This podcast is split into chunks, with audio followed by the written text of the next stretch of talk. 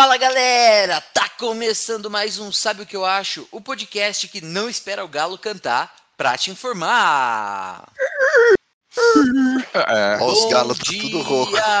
Felipe. Bom dia, galera. Bom dia, ouvintes do Sabe o que eu acho? Bom dia, Wallison. Bom dia, Murilson. Meus amigos aí nórdicos. Bom dia, Murilo. Bom dia, queria mandar um abraço para todos os nossos torcedores secadores aí que secaram o Palmeiras ontem, mas não adiantou. A gente empatou, passamos para final e por isso que eu tô rouco aqui, tô até sem voz. Eu não aguento mais gravar programa com a camiseta do Palmeiras. Toda quarta-feira, depois da Libertadores, tem o Filipinho com a camiseta do Palmeiras. É isso aí. Pessoal, feliz da vida aqui que o Palmeiras ganhou. Foi pra final da Bota o Libertadores. hino do Palmeiras aí, DJ. Deixa pra mim. Quando surge ao viver de imponente, no gramado em que a luta o aguarda.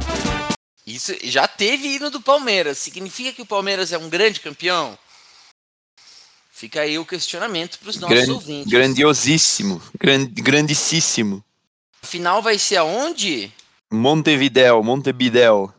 É, isso aí. Uruguai, é, é. que aí na última semana de novembro a gente não vai ter podcast, porque estaremos em indo de carro pra lá. Já estamos combinando aqui no meu carro sete lugares que eu vou comprar. E é isso aí. Ah, achei que a gente ia naquele seu carro amar amarillo. Ah, esse cabe mais ou menos. Só dá pra eu e o Sérgio Amarídio. Que dupla. Muito bem, muito bem. Hoje temos alguns abraços para enviar aqui para as pessoas. Queria fazer um agradecimento para nossa última especialista, Camila Penteado. Camila, obrigado por ter participado do nosso último episódio. Foi muito bom ter ouvido seu pitaco. Bastante reflexão sobre o último episódio. Eu, particularmente, adorei o último episódio. Foi é, uma grande construção de tema para mim. Então, Queria também te agradecer por ter aceitado participar como nossa especialista da rodada. Fique sabendo que você e seu namorado serão convidados para mais pitacos aqui, sempre que a gente for discutir algo beire a sociologia barra filosofia também. Então, muito obrigado. Queria aproveitar e mandar um abraço para os nossos ouvintes que estão sempre tunados aí no Sabe o que eu acho, sempre respondendo as nossas caixinhas. Queria mandar um abraço para o G, o Jefferson, queria mandar um abra- abraço para o Rodolfo Binato, para Mariana Honda, para o Giovanni Vicário, para Bianca Souza, para o pessoal que respondeu a nossa caixinha de sugestão de tema. É, e de lá surgiu o tema que vai ser discutido hoje. Vejam só vocês, ouvintes. Sempre que a gente posta uma caixinha, a gente pega o tema que a galera fala e discute aqui, não sabe o que eu acho, assim, papum. É, mas antes, vocês já sabem, vamos para o Hoje na História! Num dia como esse, nascia, lá no ano de 1547, o escritor, dramaturgo e poeta espanhol Miguel de Cervantes Saavedra, na cidade de Alcalá de Henares, lá na Espanha. É, vocês sabem qual foi a obra mais famosa do, do Miguel de Cervantes? Eu, eu sei, mas eu quero dar a chance pro Murilinho, vai. Se ele não souber, eu falo. Ah, pode falar, não sei não. Dom Quixote de la Mancha. Esse daí é o. Bebida, a bebeu da nossa- fonte. Esse aí é o nosso. Bookworm. Não, quem, quem gosta de literatura. Literófilo. Não era bem essa palavra que eu procurava, mas. Leitor. Leitor é uma boa palavra. Se fosse que gostava de poeta, era o poeteiro. Tu- A obra Don Quixote é considerada um dos maiores, é, maiores obras, melhores obras de ficção já escritas. E a, e a influência do Cervantes se tornou tão grande que a língua espanhola também é chamada de a língua de Cervantes. Olha só, dia que vocês tiverem uma língua, é, língua maçaritantes, ou então uma língua, é, fala aí do Bira, Birabirantes. Birabirantes. Vocês ser- poderão ser considerados aqui um grandioso aqui. escritor quanto Miguel de Cervantes. E agora o jogo das escolhas pra você, então, Catupa. Cervantes ou Camões? Ah, eu gosto mais do Hum. Camões. Pegou, hein? Essa é difícil. É... Tá bom. Eu sou mais Lusíada, né, assim, do ponto de vista etnográfico. Porque ele fez o teatro com a Ângela. da- Exato. E, e ele tem um perfil meio de Sancho Pança, que era o auxiliar do Don Quixote. Então, Mas o Sancho Pança é do, do do, Cervantes. do Eu- Cervantes. Eu, eu escolhi o outro. Então, por querer evitar essa assimilação com, com o com Sancho, O Sancho Pancho. Sanchinho. Sim, Olha só, ele te... Don Quixote teve a primeira parte publicada em 1605 e a segunda 10 anos depois, demonstrando aqui que nunca é tarde para fazer parte 2 de alguma coisa. E fica essa aqui indireta para vocês, ouvintes. Ok, sem mais delongas. Ah, antes eu queria também fazer uma menção aqui que no mesmo dia, olha aqui, será que isso é obra do destino? No ano em que nascia Miguel de Cervantes, desculpa, no dia em que nascia Miguel de Cervantes, do ano de 1547, em outro ano, mas no mesmo dia, num 29 de setembro, só que aí do ano de 1908, morria Machado de Assis, um dos maiores escritores brasileiros. Eu não poderia de deixar de fazer essa menção em homenagem aqui ao Joaquim Maria Machado de Assis, tá bom? Então fica aqui a minha menção também ao Machadão de Assis, maior, um Olha dos aí. maiores nomes da literatura brasileira. Muito bom. E mundial também, né? Vamos falar a verdade. Diga-se ok. de passagem. Agora sim, Boko Haram. Sem mais delongas, bora pitacar!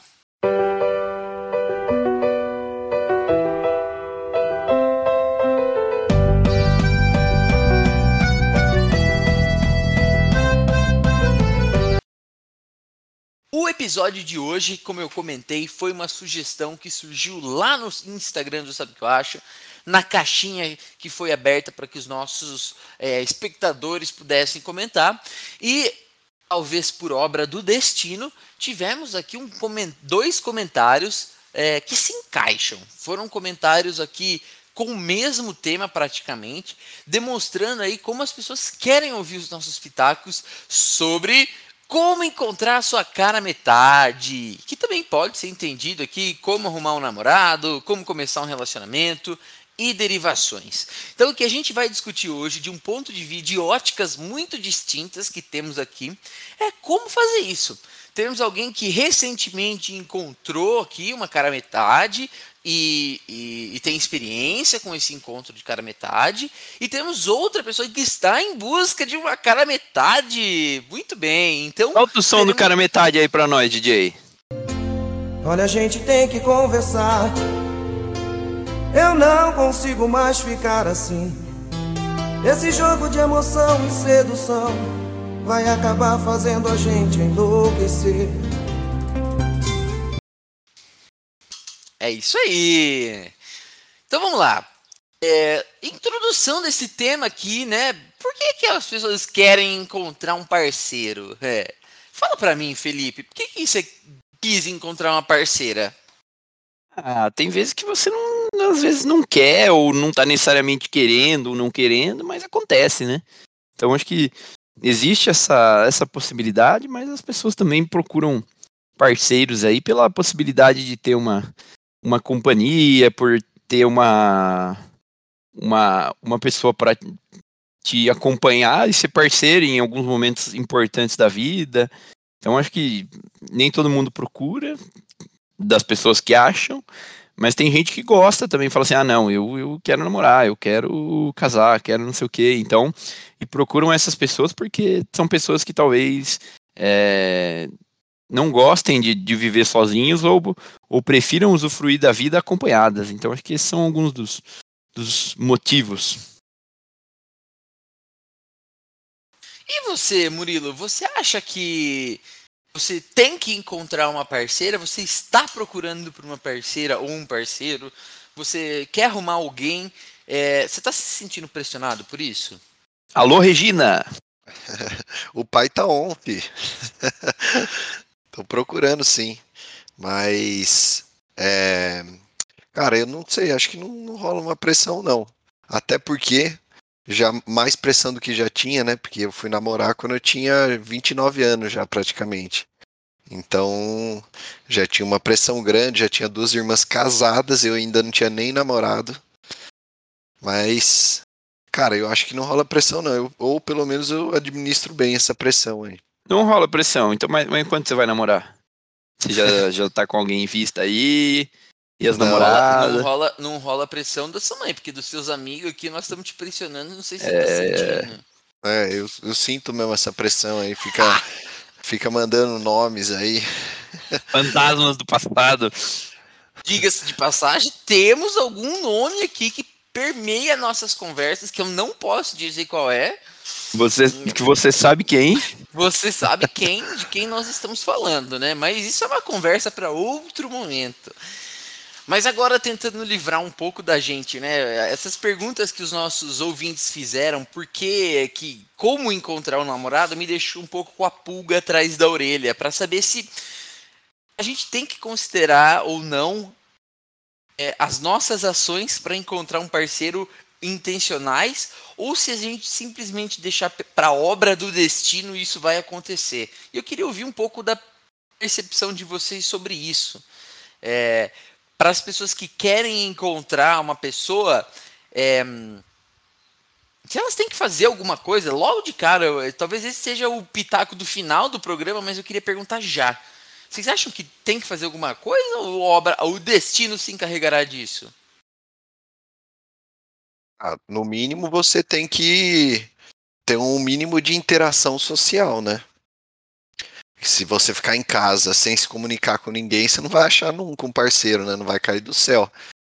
Você então tem quer que, dizer no que mínimo... o, o Espírito Santo não vai enviar lá o, a enviada Quem procura acha, você né? ficar em casa, é isso, né? Da mesma forma que quem não procura não acha.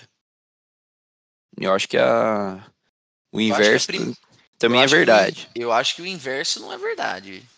Eu acho que às vezes quem não procura acha. Mas isso aí vai ser nosso pitaco mais pra frente. Só queria Não, mas começar. é o que eu tô falando, o que eu tô falando assim, você tem, tem que ter no mínimo a- a- o requisito básico é você ter interação social. Não adianta você ser um ermitão. Exatamente. Então, então, falando agora sobre pressão da sociedade, da família nisso, né?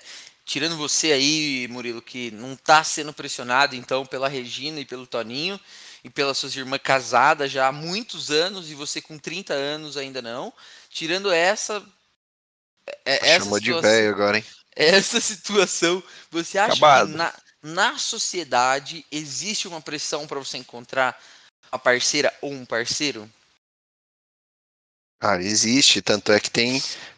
E eu acho que existe mais em mulher do que em homem, né? Que tem até aquela frase lá, né? Vai ficar pra tia. é, Sei lá, sempre tem umas coisas assim, mas eu acho que o peso ou a pressão é maior pra mulher do que pro homem. Até e aí, porque o, eh, desculpa, até porque falar. o homem tem a vantagem, né? Se pega, tipo, é, é muito mais fácil, sei lá, para um homem começar um relacionamento mais velho do que uma mulher. Tipo, você vê, assim, casos de homens bem mais velhos começando relacionamentos com mulheres mais novas e o inverso é mais difícil acontecer. Ô, Felipe, e, e faz uma contextualização. Você, por exemplo, você tem primas, né? Eu sei que você tem primas aí. É, faz um pouco aí da, da visão que você tem, que a sua família tem sobre é, o namoro. Você acha que dentro da sua família existe algum tipo de pressão diferenciada em, pra, eh, que vai em direção aos homens da família e às mulheres da família sobre namorar? Ou encontrar um Ah, parceiro ou uma parceira? eu, eu, eu enxergo que tem mudado um pouco a, essa questão de, de pressão das, das pessoas por ter para ter um namorado, uma namorada tal. Eu acho que eu tava até dando uma olhada aqui a a média de em 1974 as- as pessoas em média as mulheres casavam com 23 e os homens com 27 anos. Hoje em dia as mulheres em média casam com 27 e os homens com 30. E são dados de 2014 versus 1974, fonte IBGE.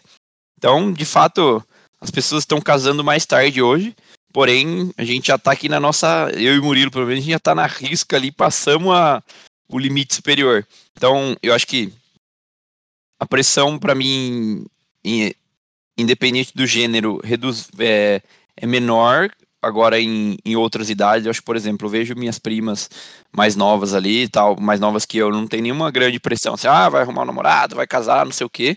Acho que melhorou um pouco isso é, perante a sociedade. Porém, acho que depois que as pessoas passam dos 30 anos, é, principalmente aí quando começa a entrar uma correlação com possibilidade da mulher ter filhos, é, depois, dependendo de certa idade, essa questão de você ter um filho biologicamente falando para a mulher fica um pouco mais difícil. Eu acho que essa pressão volta a acontecer. Então, na minha ótica, acho que a gente não tem uma, uma grande diferenciação de pressão até os 30 anos, porém, depois que vira essa chave e as questões biológicas começam a aflorar um pouco mais para a mulher, acho que isso acaba sendo um pouquinho mais. É, entrando um pouco mais no contexto. Os homens acabam entrando também, porque daí a pressão acaba gerando para outro lado tal. É, também, mas para mim a, a mão é um pouco mais pesada para as mulheres devido a esse aspecto, meu amigão. Perfeito, entendi. Ok, entendi a perspectiva de vocês. E é impossível não contextualizar aqui também o tipo de sociedade que a gente vive, né? Sobre como ela é construída. E aí isso me traz a um ponto do, da, da pergunta, né? Cara, os nossos ouvintes perguntaram sobre cara metade, alma gêmea. Realmente existe uma cara metade, uma alma gêmea na concepção de vocês? Como vocês enxergam isso contextualizando com a concepção de amor que nós temos na nossa o, o amor romântico, né, que nós temos aqui é, na nossa sociedade? É, Murilo, se você puder falar um pouco como você enxerga isso? Cara, eu não sei não. Eu acho meio difícil. Eu acho meio, até porque você vai descobrindo a pessoa conforme você vai passando mais tempo com ela. Tem até casos de, de gente que namora muito tempo e depois que vai morar junto, tipo, não dura um mês e, e separa, sabe? Então esse negócio da cara metade, alma gêmea, bate, coração, bota aí um Fábio Júnior, vai. As Mas... metades da laranja, é. Vamos tocar essa no casamento, vai. Anota aí que essa vai ser boa.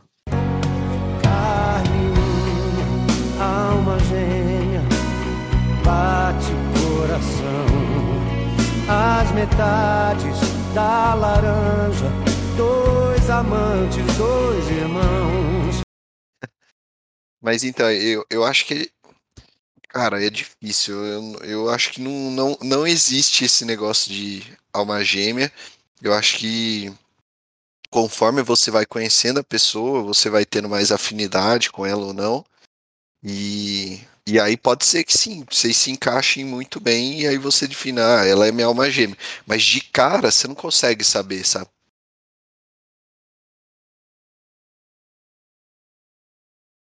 Você concorda com esse statement do nosso amigo, Felipe?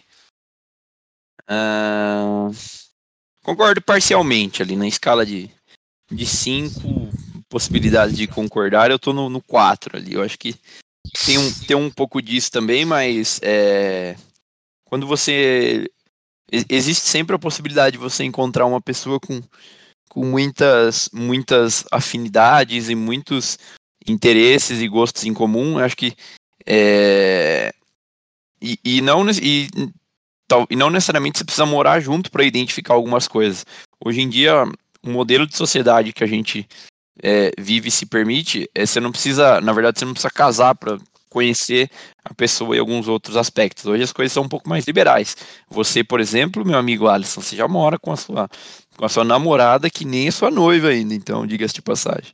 Sabia que esse assunto ia cair em algum momento aqui, né? Espero que você tenha vindo preparado. É, e isso é uma coisa inconcebível se a gente fosse comparar em perspectiva com os anos 80, 70, por exemplo que as pessoas casavam cedo e depois só iam morar juntos, isso quando a, a pessoa não estava preservada sexualmente para o para o um para o outro. Então acho que é, hoje existe a possibilidade ainda de você se surpreender menos com as pessoas. Porém, acho que a, o cerne da pergunta aí, que é o fato de existir ou não uma alma gêmea, eu acho que talvez seja um pouco de romantização literária tal, porque Alma gêmea é o que? É, é o oposto que se atrai, que, é, que as pessoas pregam, é uma pessoa que é, é muito mais próxima de você, que eu acho que, na minha opinião, tem muito mais chance de, de dar certo, sabe? Então, eu acho que não, não o conceito para mim não é tão, tão claro assim, porém, essas, esses entraves que o Murilo citou aí, eu acho que hoje em dia me parecem mais contornáveis. E bom que essa é a sua perspectiva e a do Murilo, porque se você pegasse a perspectiva do Teta Healing, de acordo com essa terapia, terapia holística, né, e com o, o osegredo.com.br, é. almas gêmeas, sim, elas existem.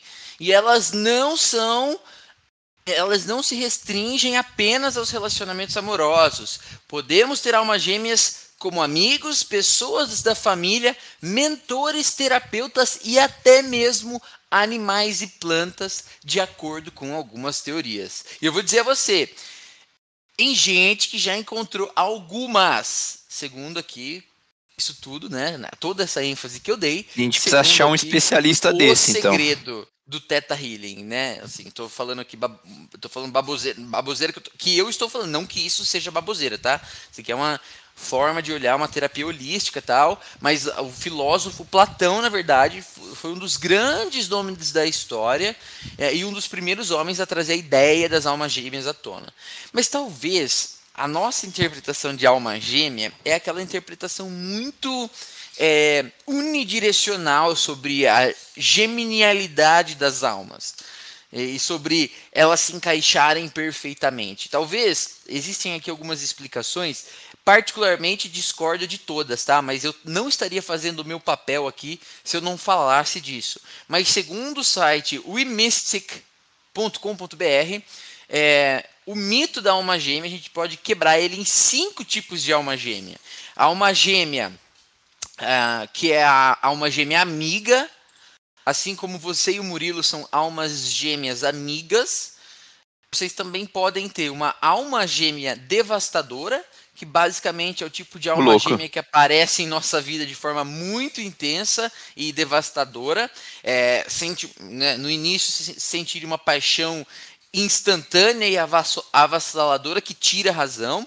Enfim, esse é um tipo. É, e o propósito dessa alma gêmea é dar uma virada na nossa vida. Não sei se vocês já passaram por isso. É mas, quase um Mercúrio retrógrado. Tipo isso, abalar as estruturas da vida. Normalmente Entendi. é um processo bem difícil de aceitar, tal, mas é necessário, segundo aqui é, uma abordagem aqui de terapia holística. Tem a alma gêmea tipo amante, né, que é aquela, aquele amor de curta duração, mas de muita importância na nossa vida. Pode ser o primeiro amor, pode ser um relacionamento casual, muito intenso, ou mesmo um relacionamento extraconjugal. Então essa é a alma gêmea amante. E marca Fica marcado, né? É. sua intensidade, né? É, eu conheço particularmente, eu falei eu que também. não concordava, mas eu conheço um caso desse tipo aqui. Tá? Eu também, eu também conheço. Não posso dizer que não nomes, mas eu conheço. é muito bom fazer esse programa, eu adoro. É, aí tem a Estranhos a uma Gêmea. Esse aqui é mais duro. Sabe aquela pessoa com quem você já teve próximo um, por um breve momento, trocou aqui pouco ou quase não trocou palavra, mas no entanto sentiu uma conexão muito forte? Sabe quando o santo bate? Uma pessoa que você malemar conhece? Coloca essa música aí, o santo bateu, vai. O nosso santo bateu. Olha. O nosso santo bateu. O amor da sua vida sou eu. Olha aí. É, olha aí. Tem até música inspirada nisso, né? Então, um programa sertanejo tipo... hoje, né? Tá top. Hoje Tirando é um o Fábio programa... Júnior. e eu gostei aqui porque ela fala uma coisa importante pro Murilo prestar atenção. Ele que viaja bastante. Ah, o, o estranho a uma gêmea pode ser aquela pessoa que sentou ao seu lado em uma viagem. Um estranho com quem você dançou a noite toda, mas nunca mais se viram. Aquela pessoa que você encontrou no ônibus por muito tempo, mas nenhum dos dois tomou a iniciativa de conversar. Então, existe esse tipo de alma gêmea. E por último, aí sim termina com a alma gêmea amor perfeito. essa sim é a alma gêmea que costumamos ter como conceito dessa palavra de alma gêmea, né? Do amor perfeitinho, da construção do castelo Ratimbum. É uma pessoa idealizada, né? Então, reúne as principais características anteriores: a familiaridade, a amizade profunda, a sensação de que se conhece antes, a ligação intensa, as mudanças que causa na vida e uma paixão avassaladora, mas que veio para ficar. Então, esse é, talvez quando a gente fala, você perguntou ali o conceito de alma gêmea, talvez seja um pouco disso, né? Dessa perspectiva que eu discordo 100%, já adianto de antemão é mesmo? aqui. E qual, qual, qual, é o qual, qual é a sua, a sua descrição? Eu gostei dessas daí.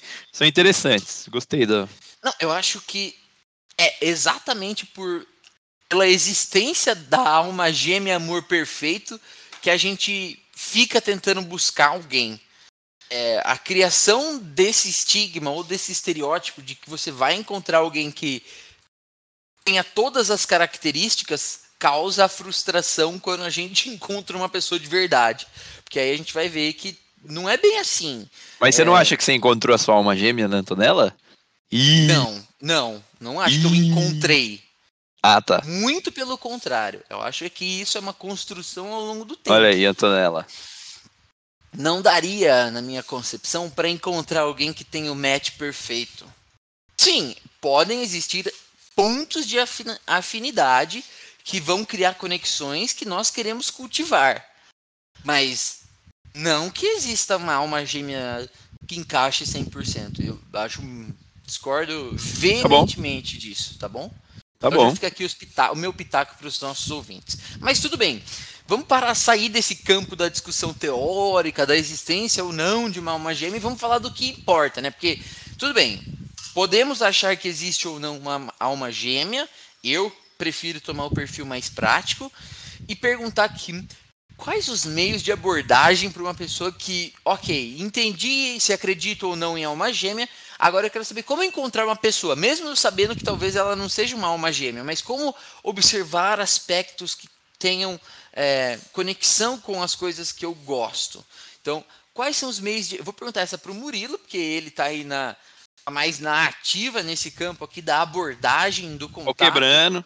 É. Como que faz, Murilo, para abordar assim um primeiro contato, quando você quer descobrir se a pessoa tem uma conexão com você e tal? Como é que você faz? Cara, como você mesmo citou aí dos, dos teta healings da vida aí, você tem que ter uma interação social. Às vezes sua, sua alma gêmea, como idealizaram aí, pode estar tá, é, sentado do lado de você numa viagem, pode estar tá numa, numa balada, num bar, pode estar tá no seu trabalho. Então acho que, como eu falei antes, o principal ponto é a interação social. E hoje a gente tem, é, tem a desvantagem de, da pandemia, de que todo mundo ficou em casa, agora voltando, mas também tem a vantagem da, das redes sociais. E aí você pode é, iniciar, né, ou pode provocar essa interação por meio das redes sociais e depois partir para um, um encontro físico. E aí tem outras possibilidades também, né? É, então, assim, vamos separar por, por pontos. Primeiro, dessa parte de, de redes sociais. Tem aplicativo de relacionamento. Então, tem é, Tinder, Happy, Inner Circle, Bumble tal. Você entra lá, faz o cadastro e aí você vai selecionando as pessoas, seja pela aparência ou seja por pontos em comum que, que o aplicativo vai aparecendo, ou pela distância também, você pode filtrar. E se os dois derem, derem like, né, cria-se um, abre-se um chat para que as pessoas comecem a conversar. Então esse seria o primeiro. O segundo é na própria rede social. Então, de repente, no Instagram, no Facebook e tal, você pode buscar pessoas, pode buscar por hashtags de interesse em comum, ou páginas de interesse em comum. Tem até páginas que, que promovem esse tipo de coisa, né, esse tipo de encontro. É, e aí você pode por lá achar pessoas, começar a seguir, iniciar uma conversa também. E tem a parte já do encontro físico. Então você pode sair, ir para uma, uma balada, para um barzinho, no próprio trabalho, por incrível que pareça. É, tem uma estatística grande aí de pessoas que a, a grande parte dos casamentos ele começa pelo trabalho, são de pessoas que trabalham junto. É, e se a gente fizer uma pesquisa aí, tem muita gente, principalmente os mais, os mais antigos, é, tem muito disso, de que se conheceu no trabalho, é, se apaixonaram e casaram. Então, tem todas essas formas aí de você é, conhecer uma pessoa. Mas sempre voltando ao ponto inicial lá, que é você precisa de interação social. Você precisa se conectar com as pessoas, seja presencialmente, fisicamente ou seja virtualmente que aula de contato. Depois, quem quiser ver como que é o perfil do Murilo no, nas redes sociais de namoro, ah. Inner Circle, ah. Tinder, whatever, pode buscar. Como que, é, como que você tá nas redes, Murilo? Murilo Underline Massa. Isso aí. Vocês vão ver como que ele faz a construção de fotos, como demonstrar ali como é aproveitar a vida. O famoso biscoiteiro, ele sabe é que você tem isso. E, e aí tá aí, né? Tapa jogo. Quem quiser depois dar uma olhada lá, fica aí o contato dele. É, ô, ô Felipe, você aí, como que. Uh, eu não sei, eu fico pensando. É que eu namoro faz muito tempo, né? Mas eu fico, às vezes, curioso hum. para saber se não é uma questão muito, fi, muito de aparência essas redes aí, né? Porque o, o, eu concordo com o Murilo 100% no que ele, quando ele fala sobre a interação social, a necessidade de interagir socialmente com as pessoas, porque por que será que as pessoas antigamente é, se apaixonavam e se casavam com alguém com quem elas trabalhavam? Porque basicamente elas passavam a maior parte do tempo com essas pessoas, né? E você consegue é, interagir, você consegue. É, é, esse é seu círculo de amizades, esse é o círculo de pessoas com quem você conhece, pronto e acabou. Né? Então você tem aquele grupinho e é onde você provavelmente vai conhecer. Então talvez não seja obra do destino encontrar só uma gêmea, mas sim obra do seu trabalho ali que você passa mais tempo. Onde você passa mais tempo, provavelmente você vai ter mais conexões com pessoas e você vai ter mais oportunidades de criar conexões com as pessoas. Agora, é, você concorda que no nosso, na nossa sociedade e nos dias de hoje o caminho mais correto é usar um aplicativo de relacionamento para encontrar a sua cara metade? Eu concordo, craque. Eu concordo.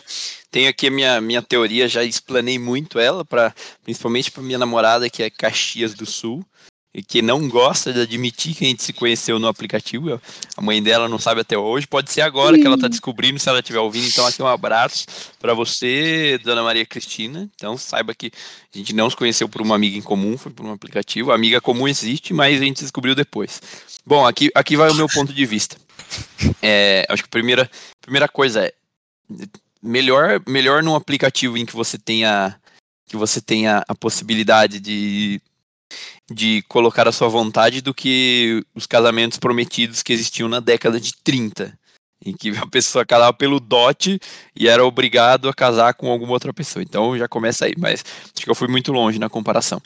É, mas para mim, no fim das contas, eu acho que o, o, aplicativo ele tem a, a mesma função do que você ir num bar, você ir numa, numa festa, numa balada, num encontro de, de outras pessoas, tal, em que reclamam muito que o aplicativo é um cardápio humano, que você olha só pela aparência, não sei o que. Cara, na vida real, quando você vai para qualquer outro ponto de encontro, naturalmente o primeiro filtro que você faz é é o visual da pessoa, porque você olha primeiro antes de conversar. Ninguém chega de olho fechado falando assim, ô, oh, é, me conta aí como que você é, e depois abre o olho. Primeiro você olha e é, daí discordo, você. Discordo. Daí você. Ah, for num blind date. Ah, isso aí é coisa de série da Netflix. Fica aqui o primeiro pitaco, que é o Casamento às Cegas. A série aí muito legal, que as pessoas se conhecem só depois de. Mas os caras só põem gente bonita lá, né? Se coloca nós de um lado da parede lá, aparece um careca, um com queixo torto e um palmito desse aqui, a série ia dar errado. Isso que é Mas, é duro, tem que ser bonito. É, tem que ser bonito. Mas enfim, acho que o, voltando ao meu ponto, o, o, filtro que a gente faz é, fora do aplicativo, em qualquer ambiente que a gente é, cogita entrar em contato com uma pessoa, é, flertar ou abordar uma pessoa, é sempre o filtro inicial é o, é o visual. E o aplicativo é a mesma coisa. E o aplicativo você tem é, é, algumas vantagens. uma delas é a, é a praticidade de. Não, a praticidade não, você tem a, a possibilidade de. É, para pessoas mais é, introspectivas, que têm dificuldade de, de falar ou abordar uma pessoa no, presencialmente, o aplicativo possibilita isso, que você possa fazer uma conversa digital ali, que é um pouco mais impessoal no primeiro momento, mas essas pessoas um pouco mais receosas têm essa, esse pé de igualdade também. Acho que esse é um, um, ponto legal. E o outro ponto é o que o Murilo falou, a questão das afinidades aí. Você consegue ver um pouco, e já de cara entender um pouco do perfil é, de uma pessoa, tipo assim, ah, a pessoa tem uma orientação política diferente da minha, torce para outro time, mora não sei na onde, quanto, se você vai numa balada e, e às vezes você fica com uma pessoa, conhece uma pessoa, só depois você vai ver que ela mora em Tremembé, que ela é uma anarquista e que ela é, é casada, sabe? Então, o aplicativo permite é, é, benesses da tecnologia, né? Você consegue ganhar e facilitar algumas etapas aí que que por vezes você não saberia ou até demoraria para perceber na, na vida real. Então acho que eu vejo, só vejo pontos positivos aí, meu, meu amigo. O único, único contraponto que eu coloco é tem algumas pessoas, já, já até li algumas coisas a respeito disso, algumas pessoas ficam é, tão viciadas nesses aplicativos que as pessoas ficam mais viciadas no match e no like do que propriamente em encontrar uma pessoa, sabe? Pessoas colecionam é, contatos com outras pessoas, só que elas não, não vão para o próximo passo, que é a conversa, desenvolver, chegar no encontro, enfim. Então acho que é, é só esse, só fica esse ponto de atenção de minha parte. Posso, posso ajudar aí na discórdia? É, uma das coisas que, que eu acho ruim no aplicativo é que tem muita, muita gente, eu, eu acho que, eu não sei como é que é do lado da, é, de meninas que estão procurando por meninos, mas pelo menos é, do, do meu lado, eu vejo que tem muita menina que quer procurar seguidor. Então, tipo assim, ela só tá no, no aplicativo para deixar lá o Instagram dela para que você vá lá e siga ela. E ela não tá nenhum interesse em. em e daí você cai que nem um pato pateta, né? Não, então, exatamente. É Curioso. É, é, só rebanhando seguidores. Então Mas isso aí, puta, como, cara, enche. Por que, por que, que, por que, que você acha que ela tá lá só por causa dos seguidores? Porque é mais fácil, cara. Tipo assim, é, é uma forma de divulgar o Instagram dela. E aí, se você vê lá, entra no Instagram e segue, ela ganhou um seguidor. É, é uma forma fácil de, de conseguir. Não, tudo bem, mas só porque ela não quis conversar com você, ela tá lá para isso? Com certeza. Ah, você então é o alecrim dourado, né? Ela não quis conversar só porque você. Ah. o Instagram tá lá, a é opção de é seguir é sua. Não é, não é porque você é o palmitão que você é, né? Não, você deu match com a pessoa. Ah. E é, mesmo assim ela não conversa. Significa o quê? Ela não tá mais afim de você. Mas a, a gente nem começou a melhor. conversar. Ela nem, nem, nem respondeu, o filtro, nem. O filtro não é a aparência? Mas daí o problema é você querer seguir, então. É. Mas é. Não, é por isso, justamente por causa disso. Eu não sigo, velho. Então tá tudo bem. Então, mas isso que eu tô não falando. Pode, tem... Não pode culpar não. ela porque ela tá lá pra não, caçar like. É que você não, não procura. Depois procura na internet pra você ver se não, não tem isso. Eu é vou fazer um isso. experimento. Eu vou criar aqui um, um, Tinder e eu vou ver se isso é verdade mesmo. Coloca umas, umas montagens sua cabeluda assim. Depois você faz um teste com umas fotos careca, gordo, magro, pra ver não, o que acontece. Fica aqui a nossa lição de casa como podcast. Depois a gente vai postar, o nosso mídia social vai postar lá no nosso Instagram um estudo falando sobre é, testes que são feitos com diferentes imagens da mesma pessoa nos aplicativos. O Murilo fez um teste desse de mudar as imagens e aposto que quando ele tirou aquela regata horrorosa dele, as meninas que não conversavam com ele começaram a conversar. Tenho já certeza que, ô, absoluta. Ô, Murilo, já que as meninas fazem essa estratégia aí, você pode fazer isso para divulgar aqui o Sabe Que Eu Acho. Coloca lá na sua arroba, incentiva as pessoas a, a entrarem aí pra gente fazer uma captação ativa aí de ouvintes, tá ok? Isso aí. O problema é que dificilmente as pessoas estão lá para seguir um perfil de podcast, né? Ah, já... Fala que você é blogueiro, então. fa- faz um, um funil de vendas. Atrai por você, blogueiro fitness barra de viagens. E aí, na hora que tiver fa- chegando mais perto de você, aí você fala assim, ó, beleza, aqui está o sabe o que eu acho. Aí, meu amigo, a gente já tem experiência com isso, né? Metade das nossas seguidoras fica aqui um abraço veio de você aí, das interações que você faz com elas, falando que você tem um podcast. Não é muito interessante conversar com alguém que tem um podcast? Falei. É muito interessante. Se, se eu tô procurando alguém e alguém fala assim, eu tenho um podcast, nossa, o, o bar, a- o, o bar Razer subiu daqui pra, pra cima. É muito. É o inglês desnecessário aí, ouvinte. Podem marcar aí. Ele já tinha. Ele mandou uma no começo que eu esqueci que palavra que era. Ai. Passou batido, era muito inglês desnecessário. Mas tudo bem. Tudo bem. É, Sigamos, sigamos. Mas é isso aí. Prossigamos. ruge. Ó, Felipe, você falou também aqui sobre, é, né, quando achar o momento de ficar mais sério, né, sair do mundo virtual, ir para o mundo real, e aí beleza, teve o primeiro encontro, deu match, quando entender está na hora de dar o próximo passo, você que deu esse próximo passo aí há menos de um ano com a Mirtila, que se encontraram no Tinder, depois de quantas ficadas você falou, achei, vou ter que investir aqui? Cara, é difícil. é, Não tem uma, uma, uma receita certa ali, mas eu acho que é importante você tentar conhecer a, a pessoa em, em vários, em vários aspectos e cenários. Eu, eu sou metódico e lógico, aí, Mirtila, não que eu tenha feito isso, talvez eu tenha feito involuntariamente, mas voluntariamente não foi. Você, ah, encontrar a pessoa várias vezes em vários contextos, tipo assim, ah, vamos num, num rolê com os meus amigos, num rolê com os amigos da outras pessoas. Vamos é, passar um dia juntos, passar um, um final de semana juntos. Vamos. É, que mais? Acho que tentar entender como as coisas se encaixam é, na sua rotina e na rotina do outro, sabe? Então acho que esses são alguns bons indicativos aí de quando você pode pode tomar o, o- decidir tomar os próximos passos. Mas acho que é uma coisa meio natural também, as coisas vão acontecendo e, e fluindo, é, a depender do ritmo aí que, mas eu acho que vai muito do interesse também de quanto você você quer ver de novo a pessoa ou não. Por exemplo, eu e a, e a Mirtila, a gente começou a se ver tipo praticamente todo final de semana, em sequência, tal. Já o Murilo, a menina que ele viu ontem à noite, ele não, vai ver esse final de semana. Então aí tem que ver o quanto de energia você está gastando com cada pessoa e quanto você quer gastar. Só que aí, tipo, de- depende muito de. eh, Tem é, até o próprio. ah, O livro lá das 10 mil horas deve fala um pouco disso. Tem um, e, e até a teoria do caos que a gente puxou no outro episódio tem um pouco a ver disso, né?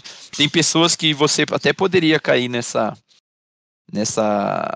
eh, recorrência de encontros para conseguir chegar por em outras em outras é, dar próximos passos, só que por ocasionalidades da vida isso não acontece e, e aquela pessoa acaba não virando a sua alma gêmea. Então acho que vai muito da energia que você quer gastar também com, com a pessoa. Eu acho que para dar os próximos passos ao, é, tem que ser um passo de cada vez. Só que aí vai muito da, da sua vontade. De novo, a gente ficar num, numa posição passiva de esperar cair do céu, falar assim, ah, não vou responder, não vou mandar nada pra menina aqui ou pra outra pessoa, porque não, hoje eu mandei ontem, hoje é o dia dela mandar, sabe? Cara, se você tá, tá afim, tá com vontade, vai lá e faça. Já diria aí o Alexandre o Grande. O máximo que pode acontecer é você tomar um bolo, né? É, Bolos! Tomar um, um bolos. É isso aí. você tá afim, você vai lá, você remaneja a agenda, mas no final não dá certo. Isso Você tá- troca a sua acontecer. agenda, troca a agenda dos amigos, é, entra em atrito. Mas isso pode acontecer e esse é um passo importante para você ir fazendo um filtro, né? De puta, quero realmente tentar mais, porque precisamos tentar, mas quanto? E aí esse é um, um importante balizador do quanto é, se deve tentar. Muito bem. O Murilo, quando que deve, quando você percebeu em algum momento deveria ficar sério o seu, o seu namoro? Quando que você percebeu, você falou assim, ah, beleza, encontrei lá, pessoa, é, quando que você falou assim, não, acho que esse negócio vale a pena ficar sério? Qual que é esse momento para você? Cara, eu acho que é isso, um pouco disso que o Bira falou, assim, sabe? Tipo, tinha uma vontade de, de namorar, é, tinha essa. Eu já, eu já tava bastante tempo solteiro, né? Nunca, nunca tinha namorado, na verdade. E aí surgiu essa vontade, assim, de querer ficar mais tempo com a pessoa, de querer assumir um relacionamento mesmo, de querer uma coisa mais séria, é, de querer ficar só com uma pessoa, né? Não, não ficar procurando outras pessoas. Acho que foi, foi esse ponto, assim, de, de querer ficar, de, de, de ter essa vontade. E aí partiu, partiu para um namoro. Mas eu, eu, não, é, não é tipo assim, um dia que você chega e vira a chave. Eu acho que é meio que uma construção. Você vai, vai, vai aumentando a vontade, vai crescendo e até que chega um dia que você, que você decide namorar. Culmina no pedido de namoro. É isso aí. Muito bem. Acho que deu para entender um pouco aqui de como vocês agem nessas circunstâncias. E assim, eu enxerguei aqui que o nosso episódio está construído muito com uma opinião masculina, né? E agora? A gente precisa ouvir o outro lado da história. A gente precisa ouvir o Pitaco da Especialista! Well, I just heard the news today.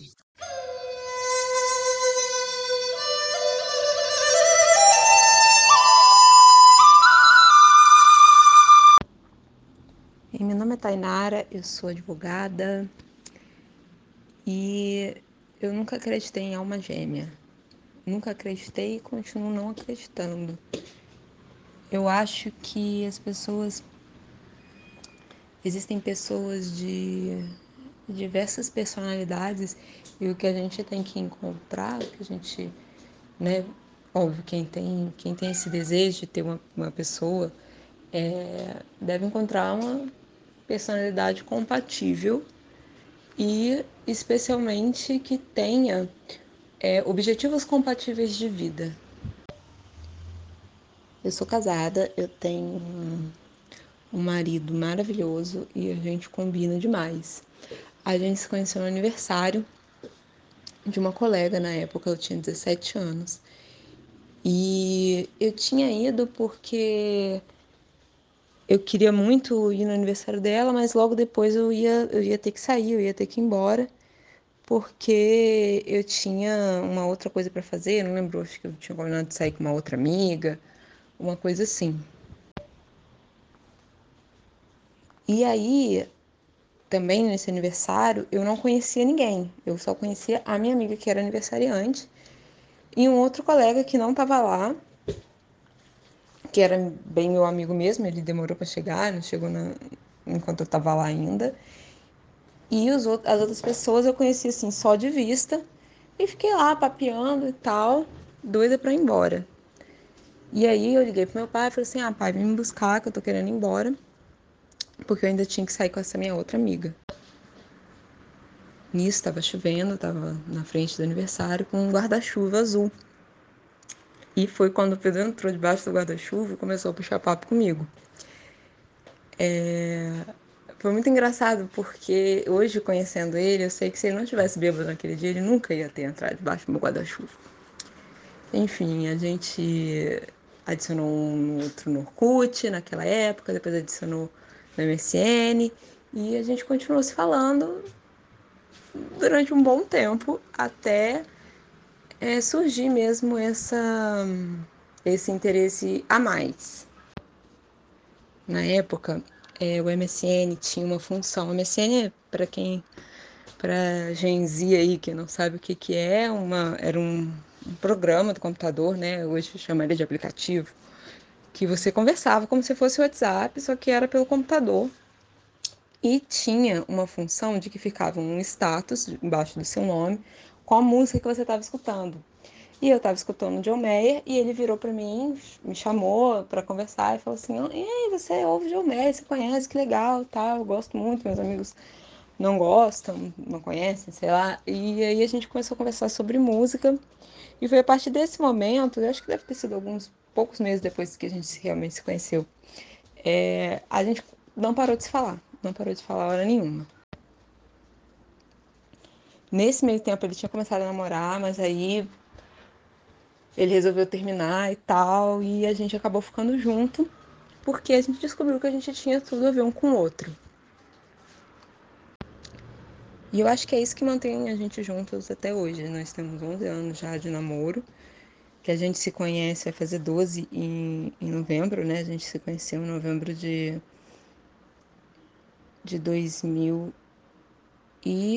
2009.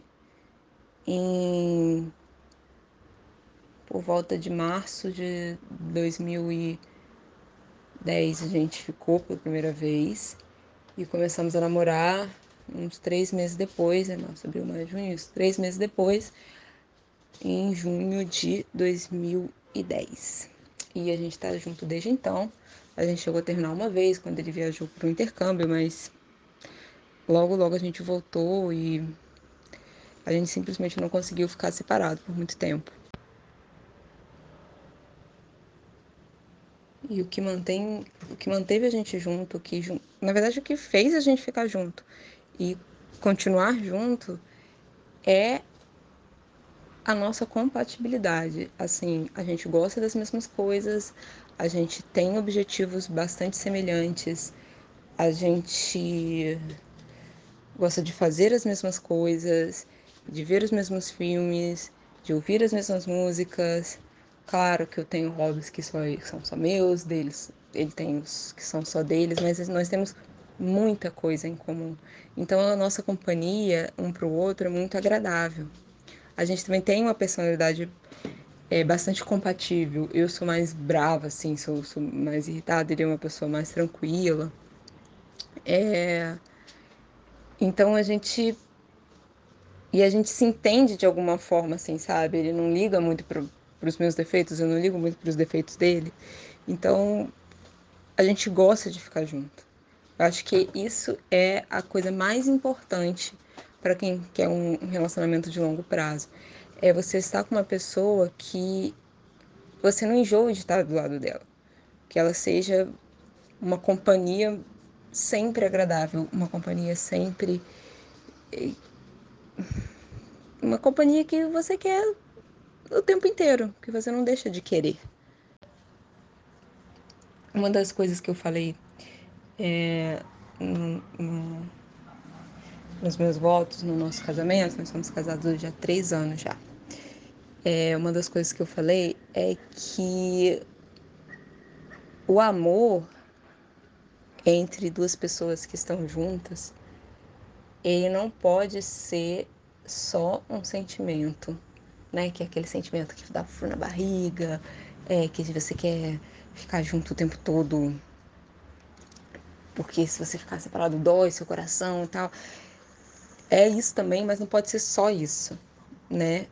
Então, indo além das questões de compatibilidade, de, de go gostos em comum, a gente, para ficar junto com a pessoa por bastante tempo, a gente tem que escolher estar com ela todos os dias. Porque vai ter uma hora que você vai ficar puta, vai ter uma hora que você vai brigar, que você vai querer jogar tudo pro alto, sair correndo. Vão ter horas que você fica pensando, nossa, como minha vida seria mais fácil, mais tranquila se eu tivesse solteira. Ah, seria tão bom ter que pensar só em mim, não ter que pensar em mais uma outra pessoa.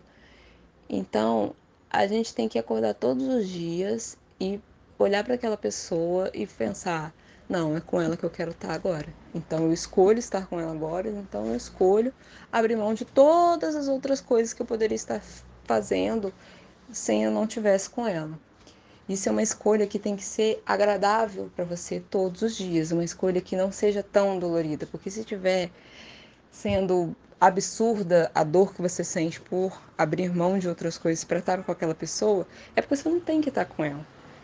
Se você tem que abrir mão de coisas muito importantes para você para estar com uma pessoa, que você não tem que estar com ela. Então tem que ser uma escolha leve.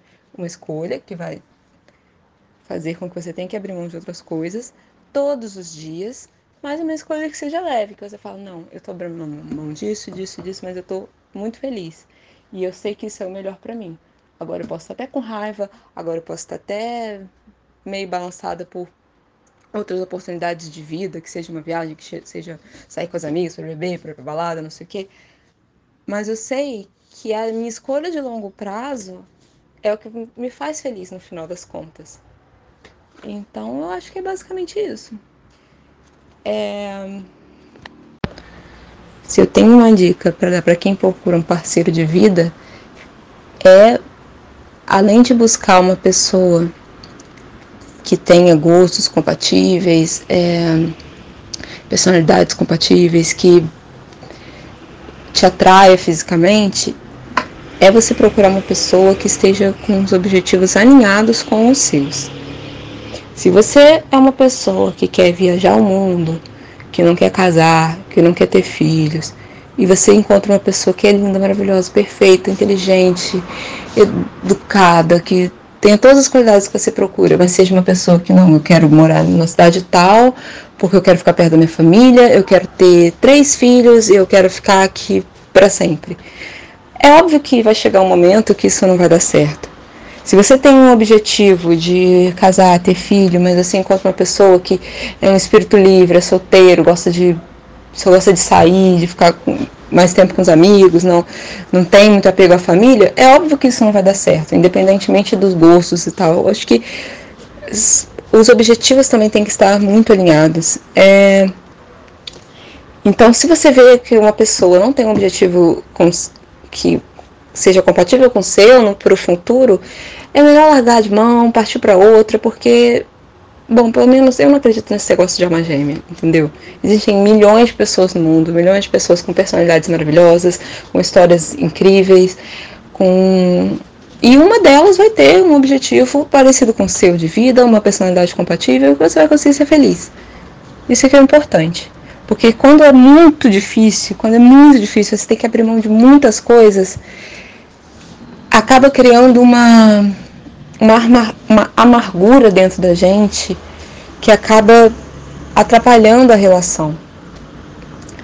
Quando é leve, quando você sabe que ah, eu não posso fazer isso, mas tem várias outras coisas que eu posso fazer para caminhar junto com essa pessoa, aí vai tudo fluir de uma forma melhor.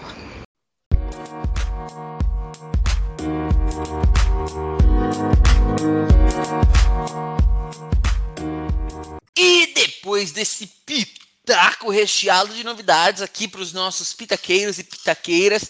Chegou a hora de terminar esse episódio com o selo do Sabe o que eu acho, com, as no... com os nossos pitacos finais depois dessa discussão. Estão aqui os pitacos da semana! Uh! Já diria o teatro mágico: os opostos se distraem, os dispostos se atraem. Não passe vontade. Não fique melindrado esperando o, retro, o retorno da outra pessoa. Corra atrás daquilo que você está gostando, daquilo que você está sentindo e daquilo que você quer. Gaste energia naquilo e no relacionamento e nas pessoas que você acha que podem ser a sua alma gêmea, existindo alma gêmea ou não. Eu discordo 100% da existência de uma alma gêmea mas eu acredito muito de que podem haver pontos que te conectam com outras pessoas. Encontre quais são esses pontos de conexão e a partir daí construa o que você quer ter como relacionamento e como você quer é, construir o relacionamento com aquela pessoa. Isso vai ser importante para você chegar no momento e falar: realmente, agora eu encontrei. E aí, naturalmente, você vai sentir que é, que é a hora de dar o próximo passo. Esses foram os pitacos da semana. Não esqueça de curtir a nossa página no Instagram e de sempre comentar a nossa caixinha do arroba sabe o que eu acho. Lá você consegue enviar sugestões de tema para que a gente discuta aqui, como fizeram o Giovanni e a Bianca. Muito obrigado, um abraço e até a próxima do Sabe o que, sabe eu, que acho? eu acho? Very good play in the medium. The Medium from Behind. Stop recording.